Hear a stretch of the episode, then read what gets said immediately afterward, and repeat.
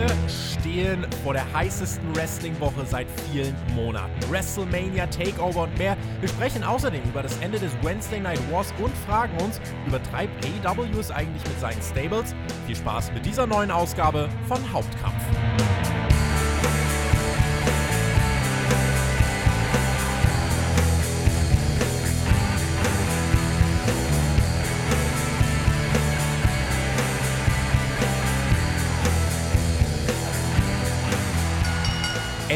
Kribbelt in den Fingern. Endlich wieder Fans am Start. 25.000 an beiden Nächten sollen es ja werden bei WrestleMania 37. Wir blicken auf diese spannende und wirklich volle Woche voraus, was euch erwartet, sowohl in der Wrestling-Welt als auch in unserem Podcast-Programm. Wir sprechen über das Ende des Wednesday Night Wars und, und, und.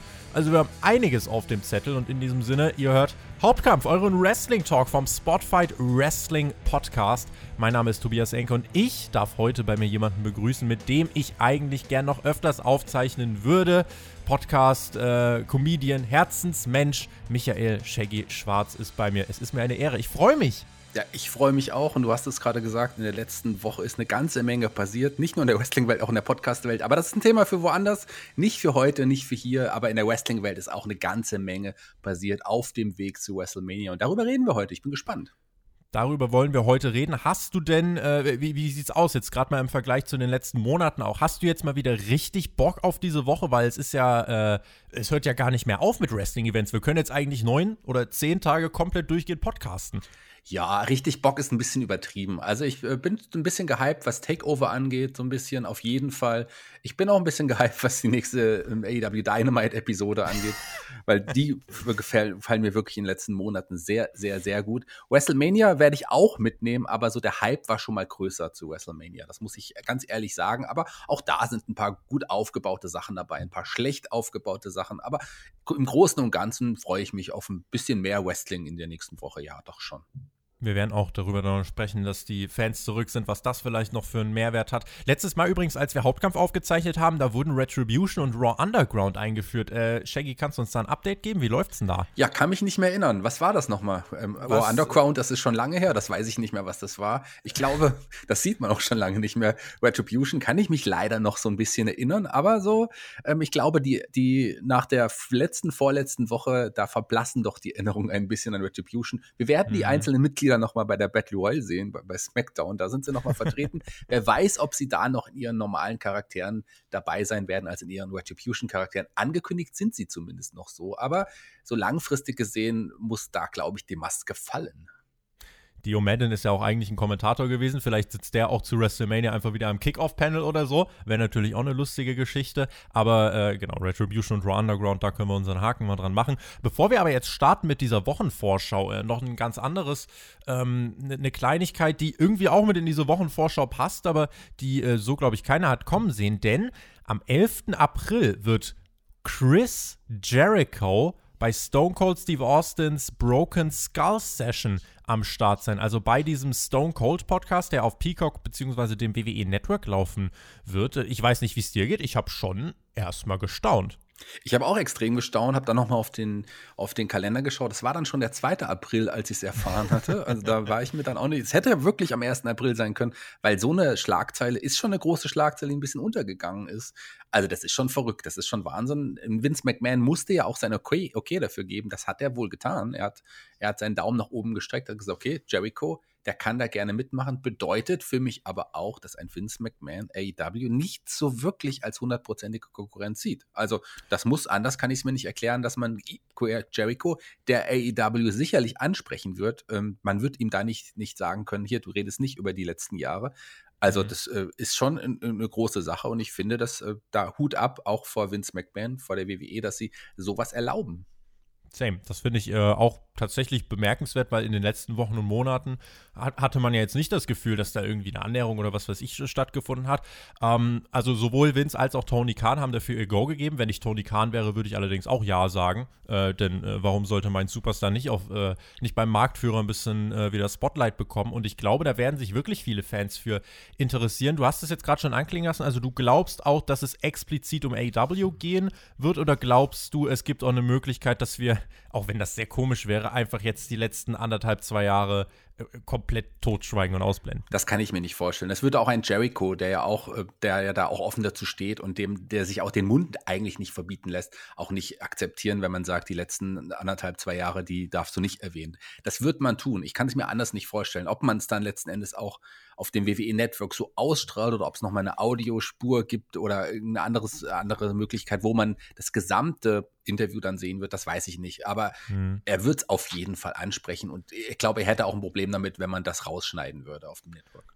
Schreibt uns gerne mal, was ihr erwartet, was Chris Jericho da äh, platzen lässt, ob er mal richtig einen raushaut und sagt, so, AW, äh, schaltet da mal alle ein, oder ob er äh, da ganz der Profi sein wird und sagen wird, ja, ich habe ja da so ein neues, spannendes, kleines Projekt, ne? Und dann mal gucken, wie er, wie er das verkauft wird. Also äh, bin ich gespannt auf eure Meinung und ob ihr das auch, äh, ja, und wie ihr das ganz einfach aufgenommen habt. Damit kommen wir jetzt mal wirklich auf diese Woche äh, zu sprechen, Shaggy. Wir werden dich ja auch hören, ne? Du bist ja auch Teil dieser Woche, selbstverständlich bei uns. Am Donnerstag bist du nämlich bei Nacht 1 von Takeover mit am Start, richtig? Genau, das ist richtig. Da werde ich äh, dabei sein, das werde ich mir anschauen, da werde ich drüber reden. Und wenn alles klappt, und das sieht ganz, ganz gut aus, im Moment ist das Team Chef Checkmack auch für diesen Abend zurück. Oh. Das letzte Mal NXT, erstmal an einem Mittwochabend. Ähm, da bin ich gespannt. Äh, und mhm. da werden wir einiges sehen. Ich freue mich sogar sehr auf Tag Nummer 1 mit dem Main Event Raquel Raquel Gonzalez gegen Io Das ist für mich das Match in der WrestleMania-Woche, auf das ich mich am meisten freue. Krass, das äh, finde ich, find ich bemerkenswert. Mein Lieblingsmatch, glaube ich, mit Blick auf vielleicht echt nicht nur auf Takeover, sondern auf die Woche ist tatsächlich Walter gegen Tommaso Ciampa, weil ich glaube, da wird äh, irgendjemand kolossal verdampfen bei dem, bei dem Job von Walter. Da habe ich schon große Vorfreude drauf. Äh, Night 2, da gibt es ja auch die Review bei uns. Äh, wie ist es generell mit Takeover? Ich habe das Gefühl, dass es sich jetzt doch zum ersten Mal wieder wie ein größer, wie, wie so ein richtig großes Takeover anfühlt. Auch vom Aufbau her, ich finde, in den letzten Wochen und Monaten äh, ist es bei NXT oder sagen wir mal in den letzten Wochen, war es schon etwas fokussierter wieder auf Takeover und ich finde, der Aufbau für das Event lief auch ganz ordentlich. Ja, musste man ja auch machen, da es ja zwei Tage sind. Und klar gibst du die äh, absolute Wrestling-Nerd-Antwort mit Walter und Jumper. Das äh, sehen, glaube ich, einige so. Aber ich äh, finde den Aufbau auch von Raquel und Io sehr, sehr gut. Insgesamt ist Takeover, wie du es gesagt hast, sehr, sehr gut aufgebaut worden über die letzten Wochen, über die letzten Monate. Klar, zwei Nächte, da muss man sich auch irgendwie was einfallen lassen. Aber man hat sich ja, wie ich finde, wieder so ein bisschen verändert. Man ist nochmal bei NXT einen Schritt zurückgegangen. Ich finde schon, dass NXT wieder so ein Alleinstellungsmerkmal hat es ist nicht mehr mhm. wie der dritte Brand, sondern es wirkt wieder so ein bisschen, ein bisschen zumindest wie das alte NXT. Man hat eine Tag Team Division wieder aufgebaut, ob man die aktuelle Tag Team Division jetzt mag oder nicht, ist dahingestellt, aber man hat geschafft, wieder eine, eine einigermaßen gute Tag Team Division aufzubauen. Die Damen natürlich über jeden Zweifel erhaben. Da hat man eine richtig gute Division, die der im Hauptroster nichts nachsteht. Im Gegenteil, vielleicht sogar. Und da schafft man es auch konstant nachzuliefern. Das finde ja. ich bei NXT immer so bemerkenswert. Und da hat man ja jetzt auch in den letzten Wochen auch nochmal noch ganz viele neue Frauen gesehen, die man da auch noch schon einsetzt oder auch als, äh, nur im finalen Segment, im, im Go-Home-Segment vielleicht. Da hat man ja auch nochmal ganz viele gesehen oder als die Damen-Tag-Team-Gürtel dann präsentiert wurden. Es gibt da noch ganz viele Damen, die nachkommen. Und man hat ja jetzt auch mit einer Priscilla Kelly zum Beispiel, die als Beispiel zu nennen, unter dem Namen ja. Gigi Dolan, die Ex von Darby Allen, Ex-Frau von Darby Allen sogar, ähm, die hat man jetzt unter Vertrag, in der sehe ich auch ganz viel. Und da kommen ja noch ein paar Leute. Und eigentlich nur ein heimliches AW-Takeover. Ja, so ähnlich. Also, äh, mir gefällt NXT wieder deutlich besser, als es noch vor ein paar Monaten war, wo man dann sich auch oft die, ähm, die Damen oder die Stars, was man mit Charlotte mal im letzten Jahr, aber auch andere Leute vom Hauptroster sich haben immer mal blicken lassen und man auch irgendwie so das Gefühl hatte, dass auch die Art und Weise des Erzählens sich sehr an die, ans Hauptroster irgendwie abgleicht. Das war schon so ein mhm. bisschen so. Aber ich finde wirklich, äh, man ist da wieder diesen, man, das alte NXT-Flair kommt so ein bisschen raus mit eigenen mhm. Stars, mit wirklich Wrestlern, die, die für NXT stehen und der, wo man nicht das Gefühl hat, die schon ein paar tausend Mal gesehen haben, obwohl ein Finn Baylor natürlich da auch äh, ein bekannter Name aus dem Hauptroster war. Aber ich, da macht man echt einiges richtig. Man hat neue Charaktere sehr, sehr gut aufgebaut. Cameron Grimes, den ich ja wirklich liebe. Cameron Grimes. Und etliche andere Wrestler. Klar hat man da auch ein paar Sachen, die einem nicht so gefallen. Die Darstellung von Dexter Loomis, den ich richtig gut fand. Da bin ich mir nicht so ganz überzeugt, wobei er mich in der Battle Royale in der letzten Woche auch wieder überzeugt hat. Genauso mag ich den. Aber da gibt es so viele Charaktere, die einfach Spaß machen, auf die ich Bock habe. Also, ich muss sagen, NXT ist ein bisschen wieder zu altem Glanz. Ähm, erklär, er, wie heißt das, altem Glanz erstrahlt so. Ähm, das macht auf jeden Fall sehr, sehr viel Spaß. Und da hat man, ich glaube auch schon mit dem Hintergedanken, okay, man äh, wird jetzt nicht mehr unbedingt das Konkurrenzprodukt zu AEW abliefern, weil mhm. ich glaube, das, der Wechsel ist ja schon länger klar, über den wir ja jetzt auch gleich nochmal sprechen werden. Ganz genau. Da hat man, da war vielleicht der Punkt, wo man gesagt, okay, wir bringen jetzt einfach ein eigenes Produkt, das die Leute interessiert, anstatt jetzt immer zu reagieren auf die Show der anderen. Vielleicht noch eine Sache zu, ähm, zu NXT Takeover. Das wird ja, ich weiß nicht, ob du äh, da anders Bescheid weißt als ich, das wird wohl trotzdem noch in diesem, äh, in diesem Capital Wrestling Center stattfinden, also im Performance Center, oder? Ja, ich gehe mal davon aus, dass es da stattfinden wird. Man hat ja eigentlich auch keine andere Halle. Also man wird jetzt nicht das Stadion. Den Thunderdome hätte man theoretisch. Ja, den hätte man noch, wobei man ja auch schon. Ähm, ja, man, man, man produziert ja auch schon einiges vor noch, weil man ja danach direkt umzieht eigentlich. Ob man jetzt sich das noch antut und zwei Tage noch im Thunderdome mhm. ähm, direkt in, die um, in den Umzugsstress hinein veranstaltet, das weiß ich nicht. Also man kann auch aus, aus dem Capital Wrestling Center oder aus dem Covid-19 Center, wie ich es immer nenne, aus dem Performance Center, de, noch eine Menge rausholen mit einer eigenen Stage, mit einem eigenen Aufbau. Das wirkt schon ganz gut. Also da gehört es auch irgendwie hin. Es ist halt auch NXT. Aber wenn man trotzdem es nochmal schafft, wirklich eine andere Arena zu generieren jetzt in der kurzen Zeit, gerne, nehme ich mit. Ähm, aber ja. bräuchte ich jetzt nicht unbedingt. Was ich interessant finde, ist, dass man ja sich auch mit dem USA Network und mit Peacock jetzt einigen konnte, dass beide Abende auch parallel live auf dem Network zu sehen sind. Also, dass gerade da USA Network musste ja sein Okay da, dafür noch geben, weil man ja, ja dann ein, sicherlich einige Zuschauer ans Network verliert. Aber das finde ich zum Beispiel einen wichtigen Schritt, weil wie wäre es in Deutschland gewesen, wenn man die Nacht 1 quasi erst viel später sehen kann? Das wäre auch Quatsch. Und gewesen. vor allem dann auch noch mit Walter viel später sehen kann. Das wäre ein Graus gewesen. Ja, mit Walter, das stimmt mit Walter. So, Takeover ist natürlich nur eine Sache in dieser Woche. Wir starten am Montag auf Patreon mit unserem Format Raw vs. Nitro. Am Dienstag gibt es dann die Raw Review, die letzte große Raw-Show vor WrestleMania. Shaggy, was, was tut sich da noch? Ja, also man hat noch weitere drei Stunden, die man füllen muss vorher. Ich weiß nicht.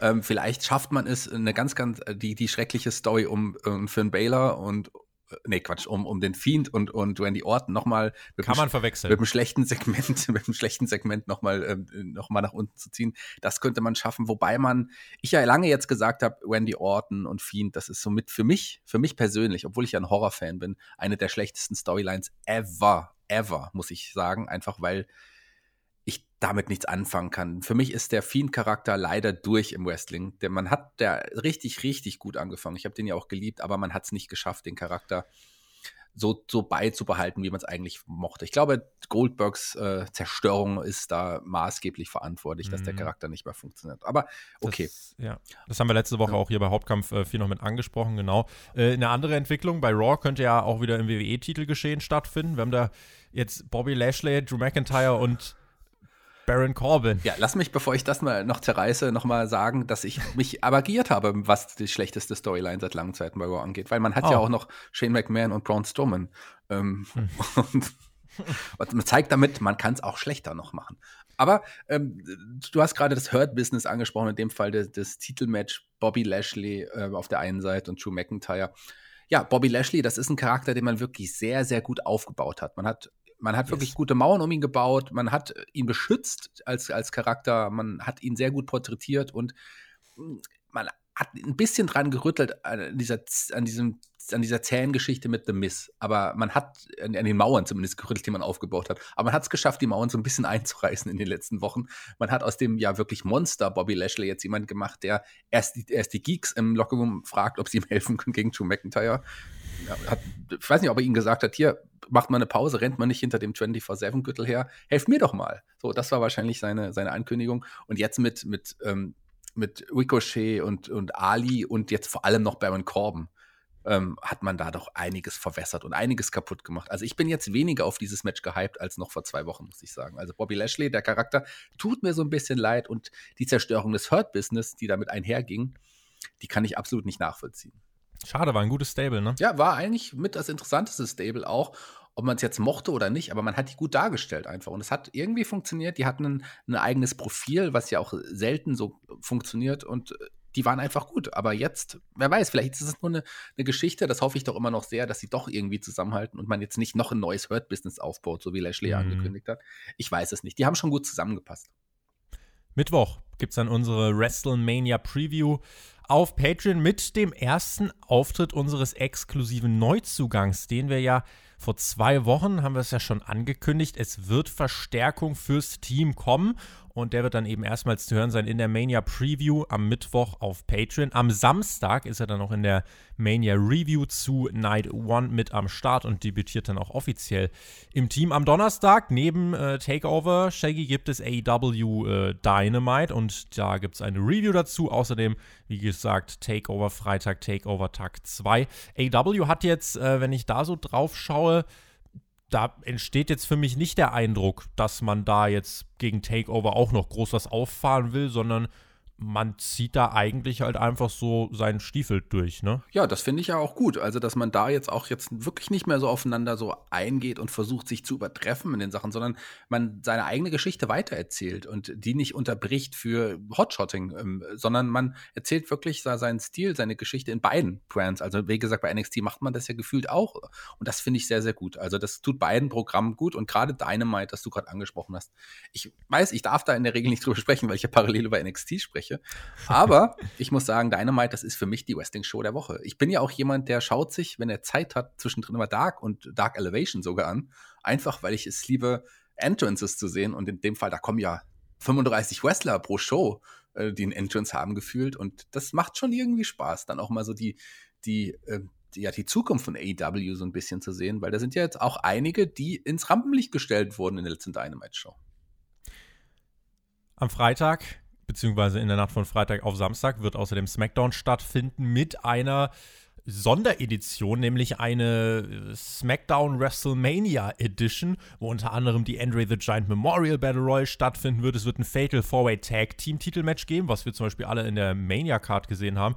Äh, das wirkt auf mich fast ein bisschen so, als wäre SmackDown der verlängerte Kickoff für die beiden WrestleMania-Shows, kann das sein? Ich glaube, so, so stellt man SmackDown auch so ein bisschen dar, weil man hat ja dadurch auch mit der Hall of Fame, die ja davor auch noch, auch noch ist, davor, gell? Ja. ja. Ähm, also hat man ja eine ganze WrestleMania-Woche irgendwie kreiert. Und da SmackDown sowieso ja freitags läuft, hat man sich gedacht, man nimmt SmackDown einfach nochmal mit und und macht SmackDown einfach ein bisschen größer. Hat auch den Vorteil, und ich hoffe doch sehr, dass WrestleMania dadurch jetzt nicht pro Tag fünf Stunden sein wird, sondern man sich darauf besinnt, dass man wirklich vielleicht maximal vier Stunden pro Tag veranstaltet gibt ja auch Gerüchte, dass man das, dass es kein Kickoff-Match gibt am Samstag, was ich auch sehr befürworten würde, weil es dadurch mhm. auch ja den, den Opener auf jeden Fall in eine andere, eine andere Wichtigkeit nochmal noch mal gibt, das erste Match mit Zuschauern.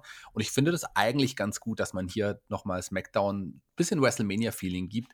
Die Entre the Giant Memorial Battle Royale, wenn man sich die Teilnehmer da durchliest, dann äh, muss man auch sagen, die hätten auch auf der WrestleMania Platz, WrestleMania-Karte eigentlich keinen Platz haben sollen, außer vielleicht Shinsuke äh, und ja, Baron Corbin und Jay Uso sind das ja auch keine großen Namen, wenn man da sogar einen Eric wieder Baron zurückholt. Baron Corbin genau. und großer Name, Shaggy. Naja, Na, aber das, ja. ja, aber ich meine jetzt von Namen, die man auch auf einer WrestleMania-Card hätte sehen können im normalen Match. Also ich glaube nicht, dass ein Eric sich ein normales Match bekommen hätte. Das, das ist Beispiel. richtig. Oder das die Leute von Retribution. Ähm, mhm. Das nicht. Aber in Baron Corbin, da, in dem sieht man ja einiges und der hat, der generiert auf jeden Fall ähm, Heat. Das kann man der, äh, er generiert auf jeden Fall äh, stetig einen verlässlichen Griff zur Fernbedienung. Also da kann man sich sehr sicher sein. Ähm, genau, also das wird bei SmackDown stattfinden. Da gibt es natürlich auch bei uns die Review dann. Aber ganz dazu. kurz, ganz kurz, sorry, ich unterbreche zu dem Tag Team Fatal Four Match noch, weil das hätte ich, ja. das, das überrascht mich dann doch so ein bisschen, weil ich auch seit Wochen damit gerechnet habe, dass man die Geschichte der Mysterios aufbaut, Vater und Sohn als Tag Team, um die Tag Team Gürtel anzutreten. Traum wird wahr. Man hat es mal so im Neben Nebensatz erwähnt, oder Rey Mysterio hat es ja jetzt erst in der Vorwoche, in der vorletzten Woche angesprochen, das wäre irgendwie sein Wunsch. Ähm, dann vielleicht wird ja aus diesem Fatal Four-Way-Match doch noch ein ähm, Tag-Team-Match dann bei WrestleMania, dass man dann vielleicht die Mysterios doch gegen, gegen Root und Ziggler doch vielleicht doch nochmal auf die Karte stellt. Aber ich mhm. weiß es nicht wird sich dann zeigen. Also äh, da sollte man aber, finde ich, trotzdem einfach noch ein bisschen sich Zeit nehmen, bevor man so eine eigentlich große Geschichte erzählt. Vater und Sohn gewinnen die Tag Team Titel. Das ist ja äh, ein, äh, ein absoluter Selbstläufer, was die Geschichte angeht. Den sollte man jetzt nicht in ein paar Wochen, finde ich, verpulvern. Äh, genau, also das ist das Programm, was uns dann bei SmackDown erwartet. Wie gesagt, bei uns wird es dann die Review selbstverständlich dazu geben. Wir blicken da für euch drauf zurück und das ist quasi der, der Aperitif für das, was in den nächsten beiden Tagen dann kommen wird. In der Nacht von Samstag auf Sonntag WrestleMania Tag 1. Da gibt es dann die Review im Anschluss live von uns und in der Nacht von Sonntag auf Montag Tag 2 ebenso mit Live-Review. Dann am Dienstag Raw After Mania mit der Review bei uns. Shaggy, Raw After Mania ohne Fans wird auch irgendwie komisch, ne? Vor allem, wenn du dann Mania hast, zweimal 25.000 und dann geht es ja wieder in den Thunderdome.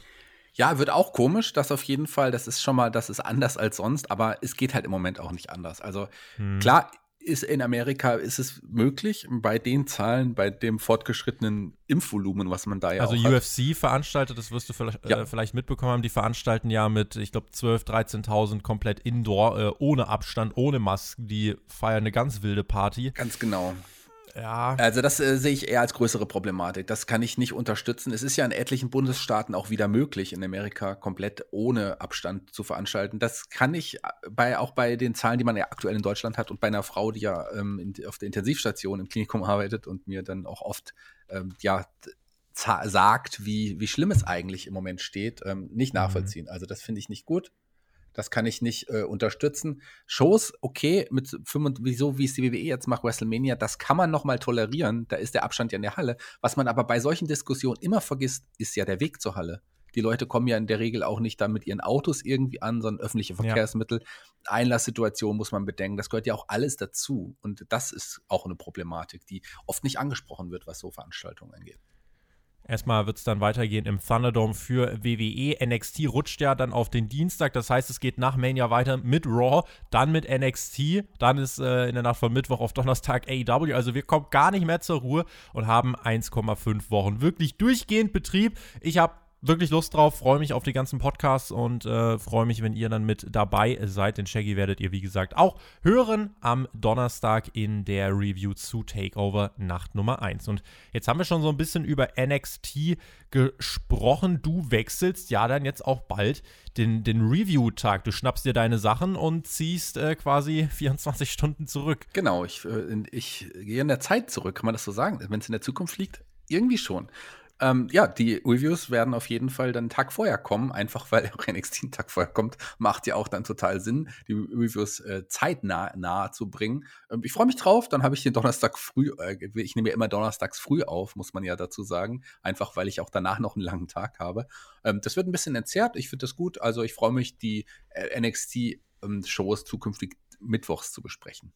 Wie ich dich kenne, wirst du doch am Donnerstag aber dann nicht auf, die, äh, auf den Gedanken kommen, auszuschlafen, oder? Nee, das nicht. Äh, also, wenn du mal für AW einen Partner brauchst.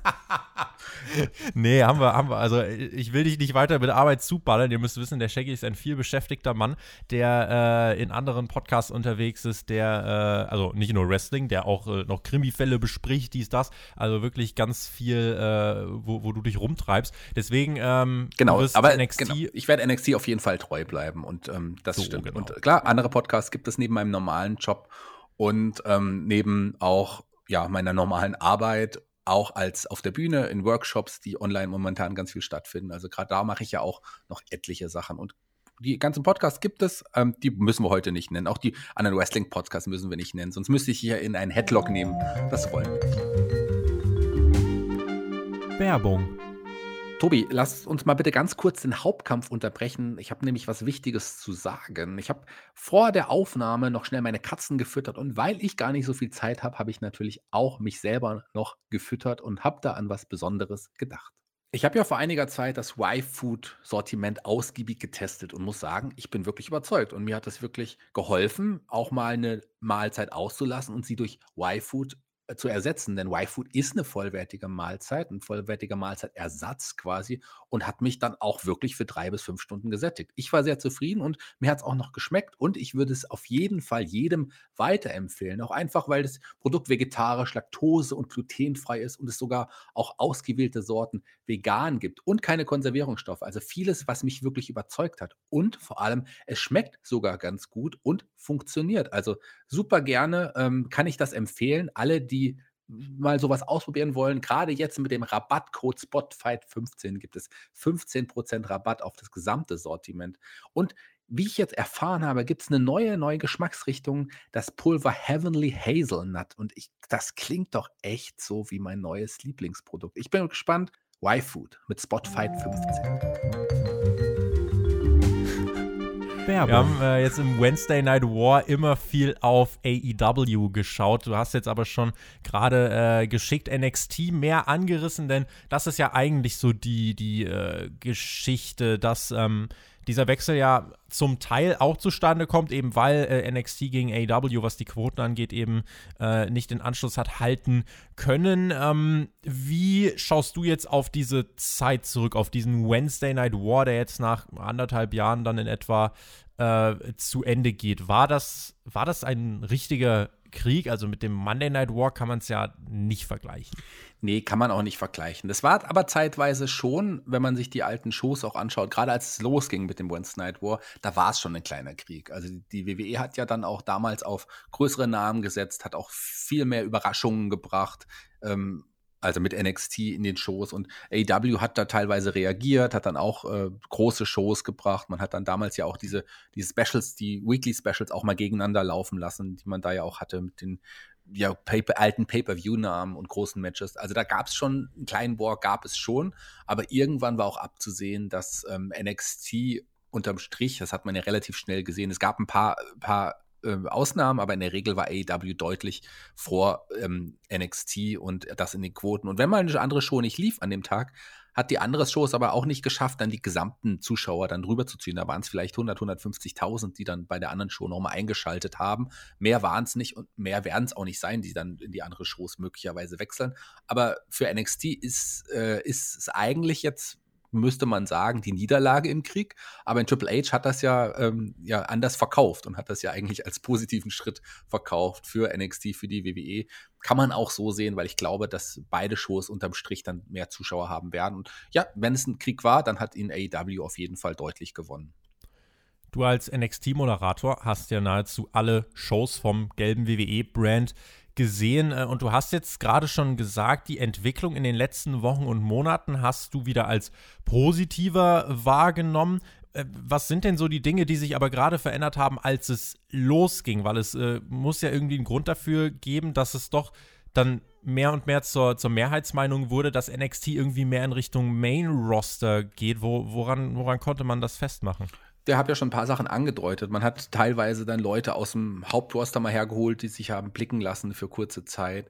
Man hat ähm, versucht, große Matches, die man vielleicht für Takeover aufgebaut hätte, dann auch schon in den normalen Wochenshows zu bringen. Und man hat sehr viele große Überraschungen eingebaut, die jetzt aber nicht langfristig äh, geplant waren, sondern wirklich nur für den Abend eine Auswirkung hatten. Und auf langfristiges äh, Erzählen hatte man viel verzichtet. Man hat die Tag-Team-Division ähm, die gingen dann gegen Null ja fast. Die Tag-Teams, die ja sonst auch immer überragend waren bei NXT, auch auf der Takeover-Card immer eines der wichtigsten Matches gebildet haben, die mhm. hat man ja nicht mehr gehabt. Also selbst die, die in der Zeit, als, als jetzt zum Beispiel Imperium Tag Team Champions waren, die waren ja bei zwei Takeovers nicht mehr auf der Card in der Zeit. Ja. Und das, da, hat, da hat man drauf verzichtet. Man hat ähm, wirklich auch das Hauptaugenmerk auf die großen Stories gelegt, die Main Event Stories, wohin die Undercard, Midcard Stories, die es ja auch früher gab NXT, die eher nicht so relevant einfach waren. Das waren nur kurzfristig angelegte Stories. Und aus den Fehlern hat man gelernt und baut jetzt auch für, das, für die gesamten Wrestler, für die bei den Shows auftreten, wirklich Stories ein. Und ich finde, das funktioniert deutlich besser. Funktioniert mal nicht, aber funktioniert in vielen Fällen doch irgendwie wieder ganz gut. Und man fühlt sich durch die ganze Show unterhalten und wartet jetzt nicht nur auf die großen Namen, weil auch ja die Midcard auch Geschichten hat, die sie erzählen und die auch gut funktionieren. Eine Sache, über die ich tatsächlich jetzt immer wieder nachdenke, und das war jetzt unter der Woche was, äh, was auch bei den äh, ja, US-Kollegen war es auch ein Thema. Ähm, einer der großen Unterschiede tatsächlich ist ja, dass NXT eben zwischenzeitlich mehr wirklich zu einem rein WWE-Produkt wurde mit allem drum und dran, mit Matches im WWE-Stil, mit Charakteren im WWE-Stil. Die Ausnahmen bestätigen da die Regel. Dann eben hier und da Hotshotting. Ich denke da die ganze Zeit an Keith Lees äh, Double-Titel-Regentschaft, die ja äh, absolute Fragezeichen auch im Nachhinein aufgeworfen hat. Ähm, und bei AEW ist es, finde ich, eher so, dass du dort eine ne viel größere Bandbreite einfach hast. Also äh, ich habe das jetzt auch in der Dynamite Review zuletzt angesprochen, zum Beispiel mit dem Match von Christian Cage. Es gibt einfach ganz verschiedene Stile und äh, während es bei WWE, das hat Triple H auch schon des Öfteren bestätigt, eben den WWE-Stil gibt, ist es, glaube ich, bei Tony Khan so, ja, geh raus und mach das, was du am besten kannst. Du hast dann zum Beispiel zwischen Christian Cage und Frankie Kazarian 16,5 Minuten wirklich wirklich einfach beinharten Pro-Wrestling-Catch ohne krasses äh, Flip-Flop-Spektakel. Später hast du dann aber Kenny Omega, du hast die Young Bucks und so weiter, hast dann äh, außerdem noch so, ja, einzigartige Wrestler wie John Silver oder Darby Allen, dann hast du zwischendurch noch Hardcore-Wrestling mit John Moxley und so weiter. Also du hast da einfach eine, eine finde ich, sehr große Bandbreite und ich glaube, diese Diversität könnte ein Grund dafür sein, dass die Leute zumindest dann im direkten Vergleich eher gesagt haben, hey, ich schaue AEW äh, und NXT dann vielleicht einfach später oder so. Ähm, aber das ist zum Beispiel für mich so ein, so ein, so ein Faktor, der da immer ganz entscheidend war. Ja, wobei ich auch ähm, da sagen muss, dass auch bei NXT jetzt, äh, da war auch zeitweise wirklich, äh, kam, hatte das Gefühl rüber, dass da sehr viel auch im WWE-Stil gewrestelt wurde. Selbst Wrestler, die möglicherweise auf äh, oder die eher diesen Indie, Indie-Catch, wie ich manchmal so abwertend mhm. nenne, ähm, Stil kämpfen, die hat man da auch in den WWE-Stil so ein bisschen reingedrückt, zeitweise, so gefühlt. Ähm, aber so, ich glaube, auch das ist besser geworden. Auch da hat man eine Diversität bei den, bei den Matches vorher jetzt ähm, oder auch in der Mid- und Undercard erreicht, die es vorher zeitweise nicht mehr gab bei NXT. Also man geht wieder den eigenen NXT-Weg. Man hat natürlich, lässt die Wrestler nicht ganz so frei auftreten wie bei AEW. Das hat auch seine Vorteile, muss man sagen, hat aber auch natürlich die Nachteile, dass die Abwechslung doch ein bisschen geringer ist als bei AEW. Da passiert schon einiges mehr. Da hat man wirklich grundverschiedene Stile, die äh, man, die die Wrestler auch gehen lässt ohne dass man ja. da, dass man da irgendwie eine Anweisung gibt. Das äh, führt aber auch oft dazu, dass wir mal die, den gleichen Move dreimal am Abend sehen. Das ist, äh, das wird ja. bei der WWE so nicht passieren. Das würde bei der WWE selbstverständlich, äh, na, Nee, bei der WWE ist nicht ganz so, aber bei AW ist halt wirklich, ähm, es kommen ganz viele Sachen zusammen. Ich muss sagen, da gefällt mir jetzt auch nicht alles bedingungslos äh, an, an Stilen. Also da gibt es auch, ich, ich muss sagen, dieser äh, Young Bucks Flip-Flop-Stil zum Beispiel gefällt mir mit Fans immer besser als ohne. Ja. Äh, das ist irgendwie so, so, so eine, ne, das, hängt immer so ein bisschen von mehreren Faktoren ab. Jetzt ist dieser Wechsel auf Dienstag, ist ja jetzt beschlossene Sache. AW, äh, AW ist ja ein Teilhintergrund. Zudem wird man ja am Mittwoch auf dem USA Network künftig ein bisschen Eishockey zeigen. Das hat zwar hin und wieder ein bisschen äh, weniger Gesamtzuschauer als NXT, hat aber vor allem viel jüngere und werbefreundlichere äh, Zuschauer und auch eine werbefreundlichere Zielgruppe. Das heißt, das wird für NXT äh, bzw. fürs USA Network auch ein ausschlaggebender Grund gewesen sein. NXT war ja gerade, und das ist ja, finde ich, immer wieder verblüffend, war ja tatsächlich gerade bei den Fans über 50. Das war ja immer die Gruppe, in der man AEW am meisten überlegen war. Leitest du daraus irgendetwas ab oder liegt es einfach daran, dass das WWE-Publikum generell einfach jetzt schon ein bisschen älter geworden ist. Ja, das ist, äh, glaube ich, der Hauptgrund. Es liegt wirklich daran, dass die WWE es nicht schafft, wirklich, wirklich, junges Publikum zu generieren. Weil eigentlich NXT, wie es so, wie es war, auch vor dem Wednesday Night War, das war ja eigentlich auch so an die, an die Leute, die sich so diesen Indie-Stil angeeignet haben, die, die, die, diesen Stil mochten. Das war ja so ein bisschen auch auf die ausgerichtet. Also, das ist ja ein bisschen, ein bisschen mhm. so, wie es AEW jetzt zeigt, nicht ganz in dem Maße, aber so war da, war ja eigentlich so der Tenor ähm, der, der Wrestling-Matches bei NXT. Und trotz allem hat man hier es nicht geschafft, die jungen Leute heranzuziehen, weil das WWE-Publikum einfach älter ist.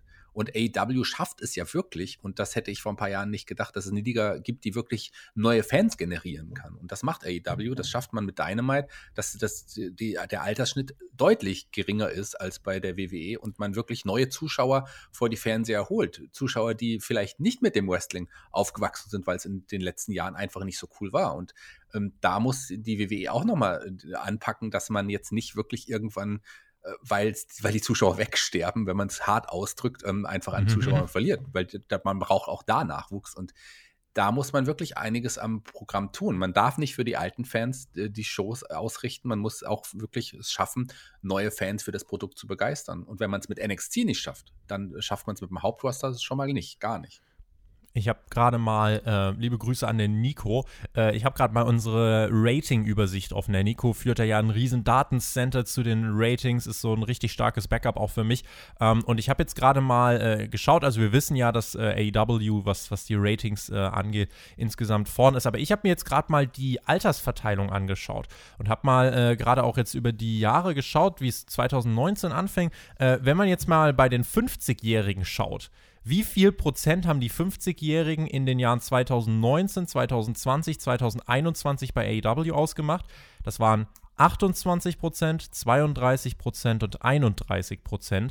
Zum Vergleich bei NXT waren es 41, 47 und in diesem Jahr 50 Prozent. Ja, also die Hälfte der Zuschauer ist über 50 und äh, bei AW ist dann ganz einfach so, dass der, äh, dass die meisten Zuschauer zwischen 35 und 49 sind. Äh, da sind es meist über die Hälfte, in diesem Jahr 53 Prozent. Äh, bei den jüngeren Zuschauern äh, ist NXT jetzt in diesem Jahr bei 12 Prozent, äh, AW bei 16, da sind wir bei 18 bis 34. Also man kann definitiv äh, sagen, dass NXT das ältere Publikum hat äh, und dass es auch das ältere Publikum mehr geworden ist, ganz einfach. Ja, also 9% im Vergleich zum Start auf dem USA Network. Bei AW sind es 3% an 50-Jährigen, die dazugekommen sind. Äh, das finde ich eigentlich an den, an den Zahlen ganz spannend. Ich hoffe einfach, dass vielleicht auch nach der Pandemie es einfach wieder auch den Jüngeren mehr Spaß macht, Wrestling zu schauen, denn äh, das ist so eine Sache, die ist zum Beispiel bei uns bei der Bravo Sport auch ein Thema die Jüngeren sind einfach dadurch, dass die Fans nicht da sind, es ist schwieriger, dann emotional richtig inbegriffen zu sein. Weil dich fasziniert ja auch als junger Mensch, dich fasziniert ja auch diese Stimmung, ja, dieses bunte Drumherum. Und das ist ja etwas, was gerade fehlt. Und ich finde, das ist was, was AEW vor allem helfen kann. Bei NXT ist so die Sache, ist dieser Dienstagsmove jetzt vielleicht auch die Gelegenheit, um zu sagen, hey, wir wollen dann auch langfristig vielleicht wirklich auch auf Tour gehen. Wir wollen langfristig vielleicht dann wirklich 3000 Leute mal in so eine kleine Arena packen. Würde das NXT vielleicht auch noch zusätzlich gut tun? Ähm, man tourt ja zumindest mit dem Nachwuchs äh, nochmal durch Florida, normalerweise in normalen Zeiten.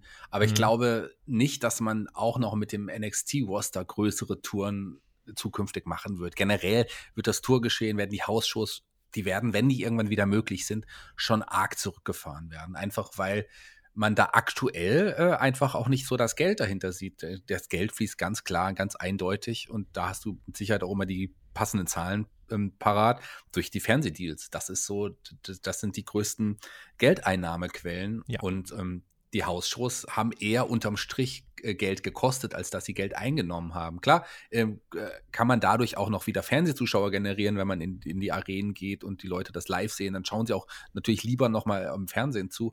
Aber man wird nicht mehr so viele Hausshows machen zukünftig. Ich kann mir das einfach nicht anders vorstellen. Man wird die Europatour noch machen, man wird auch klar innerhalb der Staaten sicherlich noch Touren aber dass man teilweise zwei Abende am Stück hat, ähm, also beziehungsweise zwei Shows an einem Abend, was ich eigentlich sagen wollte mit den, mit den beiden Rostern, das wird so nicht geben. Vielleicht gibt es ja. dann so zwei, drei Shows, die Hausshows die Woche maximal, wenn überhaupt, aber anders kann ich es mir nicht vorstellen.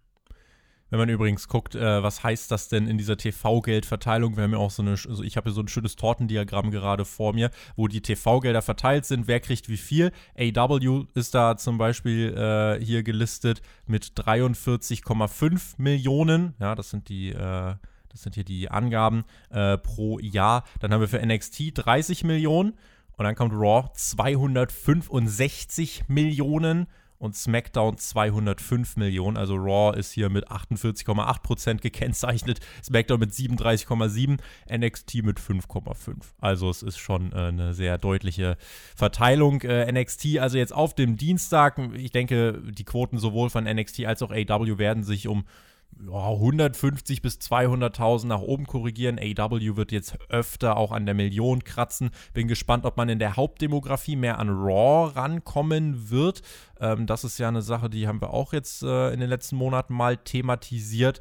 Und ja, das NXT-Produkt kann, denke ich, jetzt auf jeden Fall davon profitieren, dass man eben gar nicht mehr auf AW gucken muss. Das hat man in den letzten Wochen eh, finde ich, schon weniger gemacht. Und es kommt jetzt einfach beiden Shows zugute, finde ich. Und ähm, ja, deswegen muss ich sagen, befürworte ich das auch. Finde, es ist eine richtige Entscheidung vom Sender von WWE. Äh, ob sie jetzt mutwillig getroffen worden ist oder nicht, es sei dahingestellt. Aber ähm, manchmal fügen sich die Dinge nun mal. Eine letzte Frage dazu. Shaggy, wie wird man auf diesen War zurückschauen? Wie wirst du auf diesen War zurückschauen? Ist das so ein bisschen dann die, die Quintessenz, dass WWE AEW unterschätzt hat? Ähm, man hat sicherlich AEW unterschätzt. Man hat die Zugkraft von AEW deutlich unterschätzt am Anfang, da bin ich mir sicher.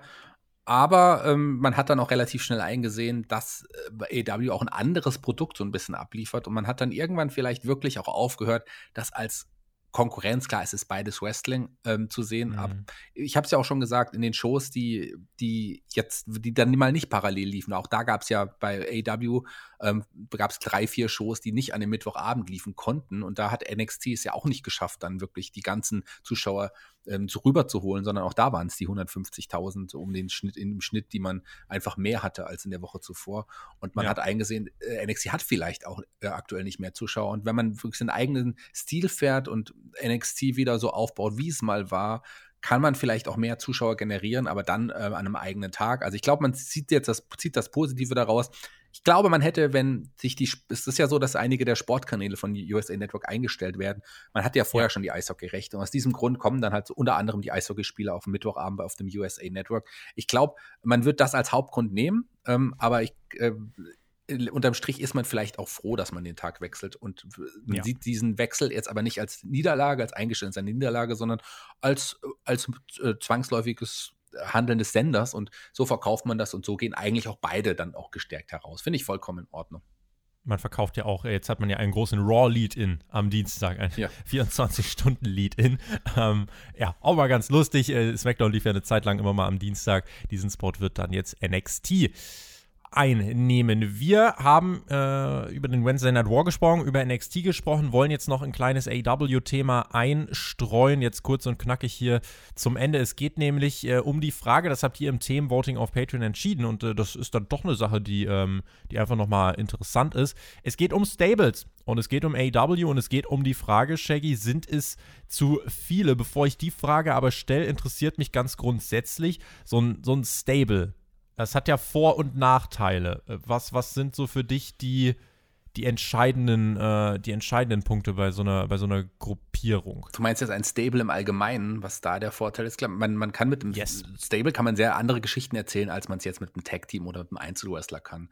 Man hat in einem Stable die Möglichkeit, auch einzelne Wrestler hervorzutun. Viele große Wrestler sind ja aus dem Stable hervorgegangen und ähm, haben in der Zeit einiges dazugelernt. Man konnte sie schon sehr prominent darstellen und aber dann halt nach dem Bruch oder wie auch immer, ähm, hatten die einfach auch, waren schon bekannt, äh, mussten sich nicht alleine einen Namen machen, sondern waren Teil des Stables. Ich Batista, Wendy Orton, die haben in einem Stable so richtig angefangen, zum Beispiel. Ja. Aber auch oft ist ein Stable, finde ich ja, ein Stable, die, die, die, das Idealbild eines Stables, die Blaupause ist natürlich ein, der Hauptwrestler, der Anführer, der um den Main-Title antritt, ein, ein jüngerer vielleicht, der um den Mid-Card-Titel antritt und ein Tag-Team. Und ein Tag -Team. Das ist so, ja. wie die Four Horsemen halt einfach auch oft waren. Ähm, das ist einfach das Idealbild eines Stables. Und so in der Art. Und vielleicht jetzt mittlerweile auch eine Dame, weil die haben ja auch, äh, die sind, ja auch jetzt mittlerweile auf Augenhöhe mit den Männern. Und das macht man ja auch so ein bisschen so. Und Stables haben, sind einfach toll. Und gerade so Stable gegen Stable, solche Geschichten mag man auch einfach total gerne. Und bei AEW. So Team gegen Team, dann irgendwie so eine Gruppe ja. gegen eine andere Gruppe hat nochmal mehr als so ein Einzelkampf. Eben, und hat, man hat auch mehr Möglichkeiten, das dann irgendwie aufzubauen. Und ich bin ja auch ein großer Fan von Stables im Allgemeinen. Ähm, ich bin ja auch jemand, der früher sehr gerne Shikara gesehen hat. Da waren ja auch eine Menge Stables am Start. Oder auch bei New mhm. Japan. Da ist ja auch gefühlt jeder irgendwie in einem Stable. Ähm, ja. Und hat trotzdem eigene Geschichten auch. Auch das ist möglich. Und so ähnlich macht AEW ja auch. Man, obwohl du im Stable bist, klar gibt es die, die Stable, die großen Stables Inner Circle, die dann auch eng zusammenhalten, die man immer sieht. Aber auch die haben ja eigene Geschichten, einzelne Geschichten immer auch gehabt mit anderen Leuten. Ähm, das finde ich passt und das kann man mit dem Stable sehr, sehr gut erzählen. Ich bin ein großer Stable-Fan und ich würde fast sagen, je mehr Stables, umso besser. man kann aber mit Stables durchaus auch, wie ich finde, ins Klo greifen. Äh, was reimt sich auf Klo? HFO, das Hardy Family Office. Das ist ja im Moment, finde ich, so das Gegenbeispiel von einem guten Stable. Ähm, ich habe da ein entscheidendes Problem damit. Das wirkt zum Beispiel auf mich einfach so, als würde man versuchen, maximal viele Leute aus dem eigentlich viel zu großen Roster in diese zwei Stunden Dynamite zu pressen. Du hast da jetzt Matt Hardy, die Private Party, Butcher, Blade, Bunny und jetzt hüpfen da irgendwie noch Nyla Rose und Vicky Guerrero mit rum. Äh, also das ist zum Beispiel etwas, womit ich jetzt nichts anfangen kann und was auch irgendwie, also ein Stable muss ja auch immer eine Chemie haben, die sehe ich da äh, jetzt Shaggy zum Beispiel nicht. Ähm, ja, ähm, das Stable sehe ich aber auch auf, besonders, weil ja auch das Gimmick ganz anders ist. Da geht es ja jetzt nicht darum, dass sich hier die Leute zusammenfinden um gemeinsam Vorteile zu haben und gemeinsam gegen andere anzutreten.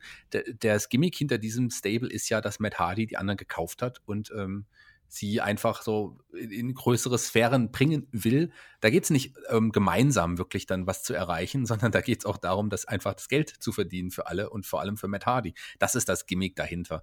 Ähm, das Stable würde ich jetzt auch nicht als gelungenes Stable bezeichnen. Ein Stable ist es, ja, aber das hebt sich schon ab von den anderen Stables, die gerade in der letzten Zeit auch generiert wurden von AEW. Also das hat hier eine Sonderstellung.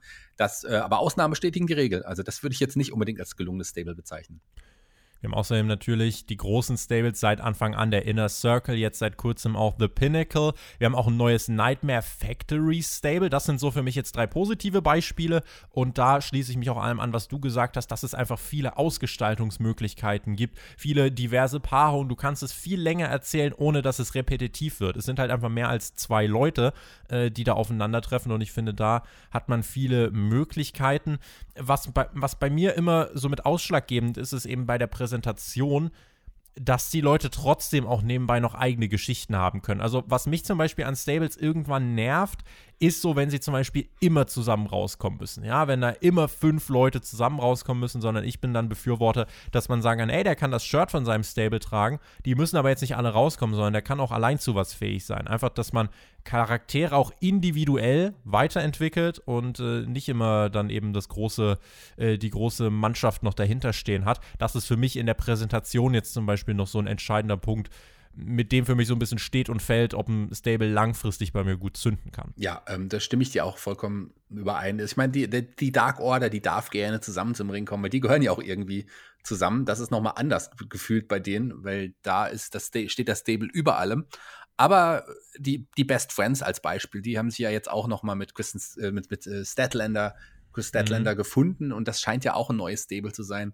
Das macht ja auch schon Spaß und die werden auch sicherlich einzeln zum Ring kommen, aber die werden sich auch gegenseitig unterstützen. Also da, das, das finde ich schon, da macht man, da macht man schon einiges richtig. Und auch das Nightmare Factory Stable, muss man mal schauen, wie sich, wie, wie sich das entwickelt. Also ich meine, ein QT Marshall, der stand ich meine, du als AEW-Podcaster weißt es nicht immer im Rampenlicht und mittlerweile äh, ja. hat, hat der ja aber schon sowas wie ein bisschen, ja, ein bisschen Charisma gezeigt und. Der hat so eine kleine Revolte einfach ja, gezündet. Und ich mag ja. auch so die, auch so wie er das dann das Stable quasi zusammengestellt hat. Das sind ja dann auch schon Leute, die, die man kennt, wenn man, wenn man wenn man halt wirklich Dark zum Beispiel gesehen hat. Und Nick Komoroto, der ist ja jetzt auch schon länger an seiner Seite, den er begleitet hat. Aaron Solo ist auch jemand, der auf jeden Fall Talent hat. Der ist Ex-Verlobte von Bailey, die waren, glaube ich, sogar verlobt.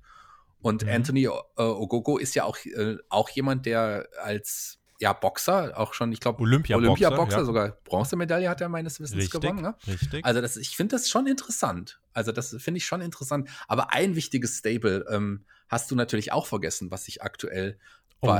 bei Dynamite das erste Mal so richtig als Stable gezeigt hat. Ähm, wobei sie nicht komplett waren. Da hat ja der wichtigste, einer der wichtigsten Wrestler gefehlt, die es bei AW gibt. Ich spreche vom Stable Cesar Bononi ähm, auf der einen Seite und J Du hast die anderen schon vergessen. JD oder? Drake, nein, JD Drake. Und? Ähm, Ryan Nemeth und der, der ah. gefehlt hat, natürlich mein absoluter oder einer meiner absoluten Lieblingswrestler bei AW, Peter Avalon.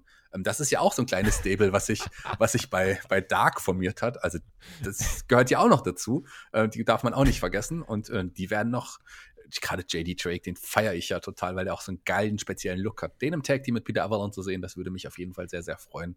Ryan Nemeth, der sieht ja auch so aus wie, ja, sein Bruder hat Dolph Ziggler auf Wish genau, bestellt. muss man so ganz ehrlich sagen, auch vom Gimmick her. Ich weiß nicht, was ja. man damit will, aber ich hab trotz, ich freue mich ja über Peter Avalon und JD Drake immer, wenn ich die sehe. Von daher auch ganz cool. Und das Team Taz, das gibt's ja auch schon, da gebrodelt sogar, aber es gibt so viele Stables ähm, und wir haben nicht mal alle genannt, die, die es als Stables bei AEW gibt. Aber, aber würdest du sagen, es sind zu viele oder würdest du dann sagen, nope, es sind nicht zu nein, viele? Nein, es sind nicht zu viele. Je nachdem, wenn man jetzt wirklich ähm, das das herausstellt in den nächsten Wochen, immer nur die Stables präsentiert und dann gegeneinander stellt, dann ist mhm. mir das vielleicht zu viel. Aber wenn man das so nebenher laufen lässt, wenn man wirklich da in, in, in Kooperation mit anderen Wrestlern eingeht und dadurch in einem Stable ist, um sein, für seinen eigenen Vorteil, ähm, dann am Ende kann es auch sein, kann es auch funktionieren. Also man, man darf das halt nicht, nicht so erzählen, dass es jetzt nur Stables sind. Man muss das ein bisschen machen wie bei New Japan und äh, die gehören zwar zusammen, aber jeder ist auch für sich. Und das finde ich, glaube ich, macht man auch bei AEW so.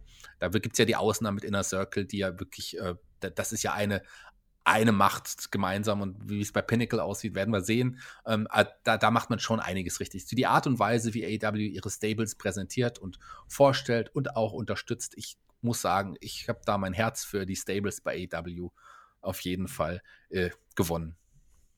Ihr könnt uns auf jeden Fall gerne mal in die Kommentare schreiben, was ihr dazu sagt, auch jetzt gerade mit dieser Begründung. Sagt ihr, es sind zu viele Stables? Wenn ja, warum? Oder sind es keine äh, zu vielen Stables? Äh, wenn nein, warum nicht? Ich kann mir richtig vorstellen, wie der Shaggy da vor Dark sitzt und den Bücherwurm anfeuert, ja, und sich da wirklich Na. freut, wenn er seine Katzen füttert. Das, äh, Peter ist Avalon ist ja schon lang kein Librarian mehr. Das, äh, der ist ja, hat ja schon das Gimmick längst abgelegt. Der ist ja jetzt wirklich. Ich oute mich als unregelmäßiger Dark-Zuschauer. Die Bücher sind weg der Bademantel ist da, es ist nur noch Pretty Peter Avalon, der einfach ja. ein wunderbar gut aussehender Mann ist. Das kann ich mir auch sehr gut vorstellen bei dir. Ein toller Wrestler. Ähm, Peter Avalon äh, mit seinem Stable, ähm, das funktioniert. Ist das auch euer Lieblingsstable, liebe Hörer? Schreibt doch mal. Sagt mal, ob das auch euer Lieblingsstable ist. Ob ihr auch die größten Pretty Peter Avalon-Fans seid und JD Drake auch einfach feiert. Uh, das würde ich gerne wissen. Zu AW hat uns der User Aloha1286 äh, die Frage gestellt, warum hat AW keine größeren Matches zum WrestleMania-Wochenende gebucht? Zum Beispiel ein Blood and Guts Match zwischen dem Inner Circle und dem Pinnacle hätte sich eventuell angeboten. Ähm, ich denke, Shaggy, wir sind uns da einig ist es eigentlich sehr gut, dass AW das nicht macht, ne? Dass ja. man jetzt nicht diese Sachen überstürzt und nicht jetzt direkt sowas rausfeuert, einfach nur um zu sagen, hey, wir wollen WrestleMania ärgern. Man hat da am Freitag eine Hausshow, die man veranstaltet, die nicht im TV übertragen wird, die erste TV, äh, die erste Hausshow überhaupt von AW. Ähm, aber ich hätte es jetzt sehr unpassend gefunden, äh, einfach weil es noch gar nicht überhaupt die Zeit reif ist, äh, reif ist jetzt schon ähm, so ein krasses äh, Match zu zeigen. Ja, sehe ich ganz genauso wie du. Das Match wird kommen. Da arbeitet man ja sehr, sehr gut drauf hin. Das wird auf jeden Fall, es wird nicht mehr so viele Monate dauern, da werden wir dieses Plattenguts-Match sehen. Das ist äh, einfach naheliegend. Das will ja jetzt auch jeder sehen. Aber warum soll man das jetzt als Konkurrenz gegen WrestleMania zeigen? Das wäre auf jeden Fall ein Fehler. Ich finde es gut, dass man es jetzt noch nicht zeigt, aber es wird kommen. Und damit würde ich sagen, gehen wir doch mal auf die Fragen zu, die uns gestellt worden sind. Ihr könnt die jederzeit stellen in unserem Hauptkampf-Themen-Voting. Das erscheint immer auf Patreon, patreon.com slash spotfight Podcast. Und der Paradox hat das gemacht und hat gesagt, welche AW-Wrestler würdet ihr, wenn ihr es müsstet, nach der Pandemie entlassen, so Shaggy? Und dein armer Pretty Peter Avalon stände bei mir auf der Abschussliste Was? zum Beispiel. Was? Muss ich dich leider äh, aus, dem, Pretty, aus den Wolken reißen. Pretty, du Pretty. weißt ja nicht mal, dass er ein anderes Gimmick hat und dann willst du den auch kündigen. nein, nein, nein. Den braucht man auf jeden Fall, weil der ist halt auch einfach pretty. Also, da gibt es wirklich wenig Wrestler, die dieses Gimmick so gut verkörpert haben. Was hast du denn dann auf dem Zettel stehen? Wen ich entlassen würde, Du bist nicht so der Entlasser, nee, ne? ich würde eigentlich ungern jemanden jetzt entlassen. Man hat, man hat ja auch bald noch eine zweite TV-Show. Ja, und man hat ja auch in der, man hat ja auch sechs groß. Stunden Dark in der Woche. braucht man auf jeden ja. Fall. Ich verstehe überhaupt nicht, warum man jetzt, ich habe ja gehofft, dass Evolution, Ele Evolution? Elevation. Elevation. Elevation, so rum. Ele kein Fahrstuhl. Ähm, dass man, dass man dann auch Dark irgendwie kürzer bringt und dass man jetzt aber bei beiden Shows gefühlt 16 Matches zeigt, es sind, glaube ich, Boah. nicht mal nur gefühlt so viele. Ähm, das verstehe ich nicht, warum man es nicht einfach splittet und weniger zeigt. Aber okay, man will es so machen. Man hat ja auch wirklich so viele Wrestler, die man einsetzen muss. Ähm, ich weiß nicht, wen ich. Ich bin jetzt immer noch nicht mit Sean Spears warm geworden. Der hat, mit dem hat man es ein paar Mal probiert. Vielleicht funktioniert es jetzt beim Pinnacle. Noch hat er mich nicht, aber der würde mir einfallen. Aber ansonsten, ich will ihn auch nicht feuern. Vielleicht äh, kommt da ja noch was ich tue mich da schwer, da jetzt Namen zu nennen. Also ich brauche keinen Luther äh, zum Beispiel. So, ne? so. Aber ich will auch nicht, dass der gefeuert wird. Der hat ja bestimmt auch ähm, irgendwelche netten Seiten an sich. Sagen wir, sa sagen wir mal, hast du den mal angeguckt? äh, das, das, Ding ist, ich glaube, ich habe übrigens gerade mal geschaut, also die letzte Dark-Ausgabe hatte zwölf Matches, die letzte ähm, Elevation-Ausgabe 16 Matches, also wir kommen auf 28 Matches in zwei Shows. Äh, das ist natürlich, ähm, das ist natürlich zu viel. Ähm, das Ding ist, ich bin immer noch der Meinung, das Roster ist zu groß. Ich finde es ehrenwert, dass AEW jetzt nicht irgendwie in der Pandemie jemanden feuert. Das finde ich ist eine große Geste. Ähm, aber langfristig gehört auch das einfach zu einem erfolgreichen Business dann irgendwie dazu, dass Tony Khan sagt, naja, wir können jetzt nicht äh, einfach äh, das Wrestler weiter aufblasen, aufblasen, aufblasen äh, und aber nicht irgendwie dann auch auf der anderen Seite ein bisschen entlasten. Und äh, man muss ja nicht die Leute feuern, aber vielleicht irgendwie einen Luther aus dem Programm nehmen, mehr als irgendwie Producer oder Trainer oder was weiß ich einsetzen. Wobei bei seinen Leistungen ist das manchmal auch nicht immer gerechtfertigt. Ähm, aber, ne, dass du einfach vielleicht ein bisschen mehr verteilst. Äh, in Michael Nakazawa, mm, Ne, ich meine, ist ein Freund äh, und, und, und, hat sicher da auch gute Connections und so, aber da vielleicht wirklich einfach ein bisschen äh, schauen. Wir dürfen auch nicht vergessen, natürlich sind auch viele äh, bei Dark und Dark Elevation auch Independent äh, Contractors, also viele äh, Freiberufler, ja, viele Independent Wrestler, die da mit da am Start sind. Aber langfristig, finde ich, muss man schon aufpassen. Das ist natürlich immer ein bisschen doof, dann, dann Namen und so eine Abschussliste zu nennen. Ähm, aber ja, es gibt dann schon welche, bei denen ich sagen würde, naja, langfristig haben die jetzt nicht den ganz großen Mehrwert. Ja, aber äh, trotzdem tue ich mich da schwer. Also du hast es gesagt, gerade ein, Groß, ein Großteil sogar von bei Dark und Dark Elevation die haben ja keine Full Vollzeitverträge. Die haben teilweise, ja. sind wirklich ähm, pro Auftritt Contracts, aber auch, ähm, auch mal, es gibt auch Contracts, die für über drei Monate oder sowas gehen. Auch die soll es ja, ja. soll es ja letzten Endes geben. Man hat ein paar Leute geholt, wo ich dachte, ach, braucht man die? In Cesar Bononi zum Beispiel, der war ja auch bei NXT aktiv, auch da nicht im Rampenlicht. Oder auch eine Tai Conti. Ähm, ein Cesar Bononi, gut, äh, der hat mich nicht überzeugt, immer noch nicht, mag ein netter Mann sein, der mhm. auch gerade aktuell ähm, ja um Spenden gebeten hat für seine, ich glaube, Krebs krebskranke Frau, gell? War das nicht irgendwie yes. so? Also ja. den jetzt zu feuern wäre natürlich auch blöd. Ähm, ja. Aber so, das sind, oder eine Taikon, die hat, die hat zum Beispiel den, hat den Sprung geschafft. Also die finde ich toll. Deutlich verbessert, ja. Cesar Bononi brauche ich jetzt auch nicht sehen. Da gibt es etliche Wrestler, wo ich sage, ich brauche die nicht unbedingt sehen. Aber äh, die stören mich auch nicht. Die nehmen jetzt niemand anderem jetzt wirklich weil auch AEW gerne auch weiter verpflichtet, niemanden den, den, den mhm. Platz weg. Ich warte erst mal ab, bis es die zweite Show gibt, die zweite TV-Show, will ich ja jetzt extra speziell nochmal sagen, und schaue, ja. wie die dann, wie das dann aufgebaut wird, wie man die Wrestler einsetzt. Da hat man ein großes Roster und man hat sehr viele Tag-Teams. Man hat ja auch 16 Tag-Teams unter Vertrag, wahrscheinlich. Wahrscheinlich. Knapp ja. 16 Tag-Teams. Das sind ungefähr 14 Tag-Teams mehr, als die WWE im Hauptroster hat. Also Okay. Ja. Da haben wir noch mal ein bisschen ausgeteilt, Shaggy. So gehört sich das. Nee, gehört sich nicht, aber es ist faktisch einfach richtig, was ja, du sagst. Halt deswegen so. deswegen äh, kann, kann ich jetzt gar nicht mal irgendwie noch drehen, um dich äh, zu schützen. Nun ja. Ähm, ich will übrigens noch, so ich, sorry, dass ich dich noch schon wieder unterbreche. Eine Gerne. Sache möchte ich nämlich noch sagen. Ich will man sagt immer, man haben, wir haben zu viele Titel. Und wir haben ja auch etliche Titel, auch bei AW. Aber einen hätte, würde ich trotzdem noch gern sehen. Und zwar einen Trios-Titel immer wieder diese Diskussion, Menschen, die sagen, nee, das will ich nicht, äh, Menschen, die sagen, doch, das will ich. Man kennt es halt nicht aus dem Mainstream so wirklich, äh, aber AW hat auf jeden Fall die Grundlagen dafür, was die Stables angeht. Deswegen äh, mal schauen, ob das kommt. Ich schließe es definitiv nicht aus und bin zumindest mal offen dafür. Der Dennis hat uns eine Frage gestellt und zwar äh, sagt er, ich bin großer Fan von AW. Findet ihr, dass Blut bei AW etwas zu oft verwendet wird, Shaggy? Um, ähm, das ist eine gute Frage, weil es wird ja tatsächlich sehr häufig verwendet. Nicht in jedem Match, mhm. aber gut, in Dustin Rhodes, bei dem, bei, bei, Dustin schon in jedem Match. ja. Oder in, in, jedem Segment auch. Ja, auch in jedem Segment. Ähm, natürlich ist es so, dass Blut noch mehr wirkt, wenn es seltener passiert. Es passiert mhm. schon häufig bei AW, aber auch dann oft in wirklich großen Angles oder auch in großen Matches. Ähm, viel mehr Blut sollte es nicht sein. Eher vielleicht ein bisschen weniger bei AW. Ja. Ähm, da muss man ein bisschen drauf aufbauen, weil es wirkt dann einfach auch viel, viel besser, wenn es mal blutet.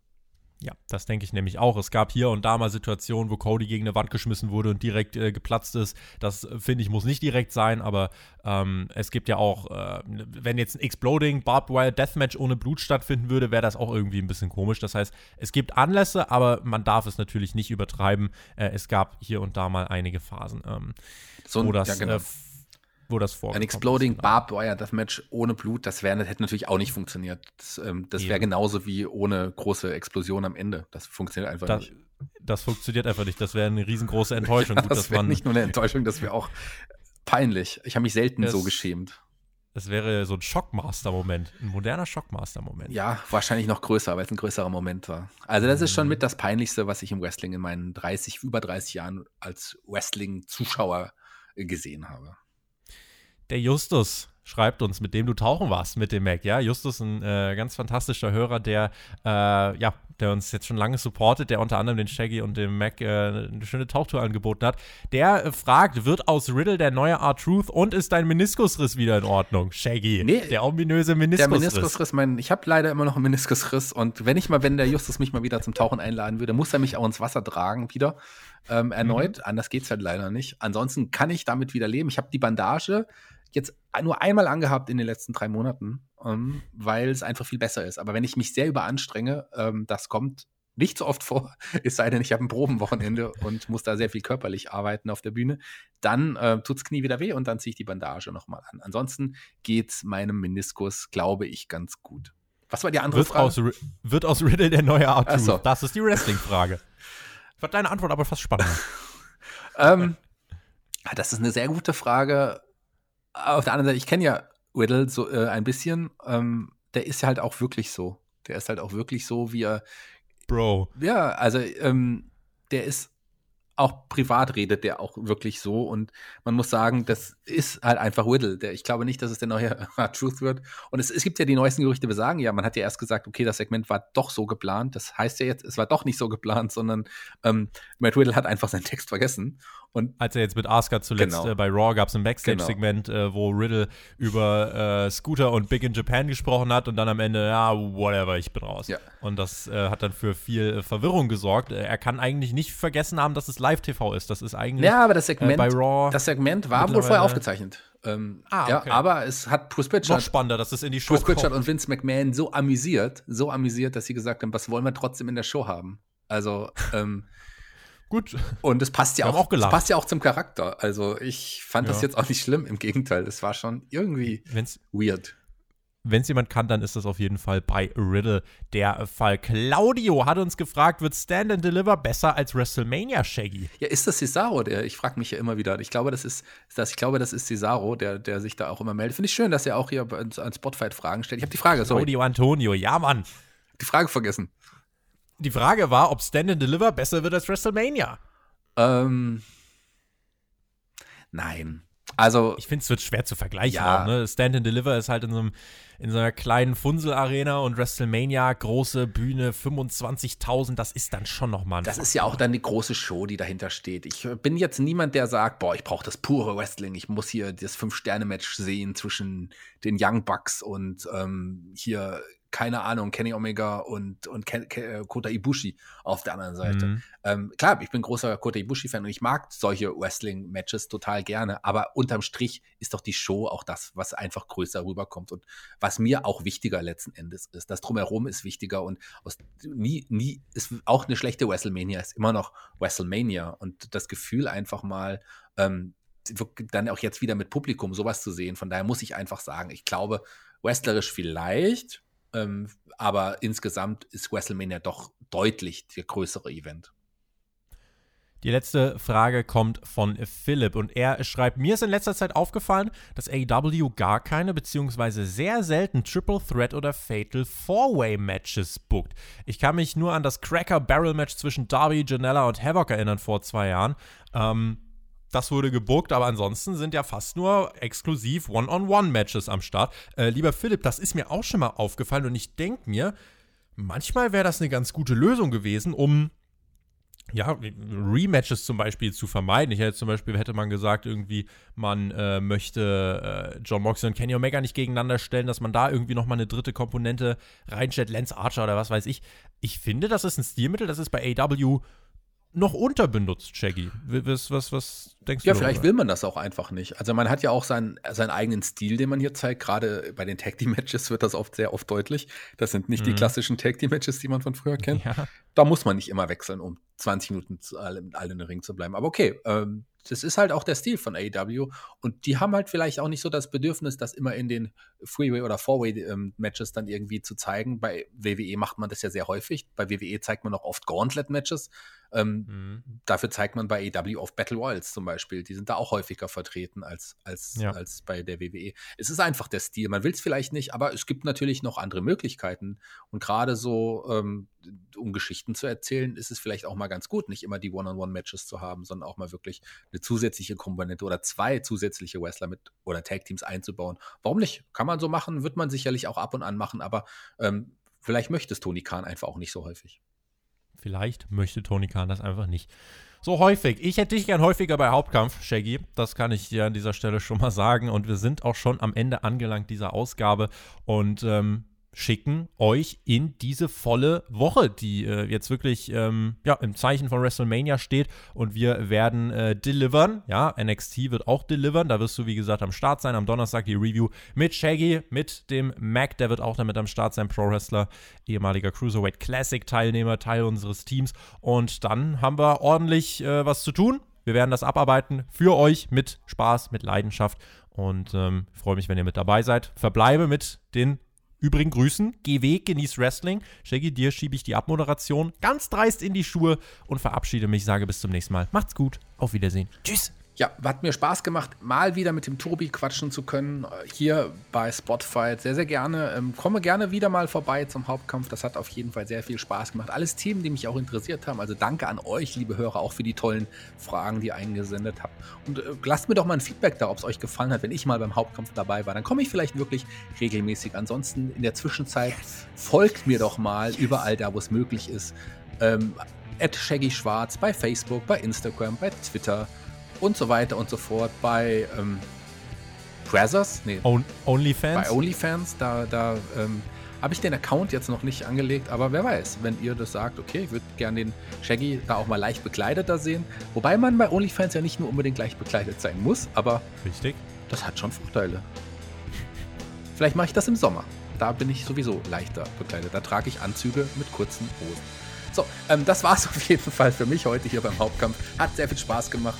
Ähm, wir, wir, müssen, wir müssen raus. Ich äh, habe jetzt noch andere Podcasts aufzunehmen. Der Tobi, der muss noch Geld zählen. Das heißt, wir sehen uns, Entschuldigung, Tobi, wir sehen uns auf jeden Fall bald oder hören uns bald wieder hier bei Spotify. Bis dann.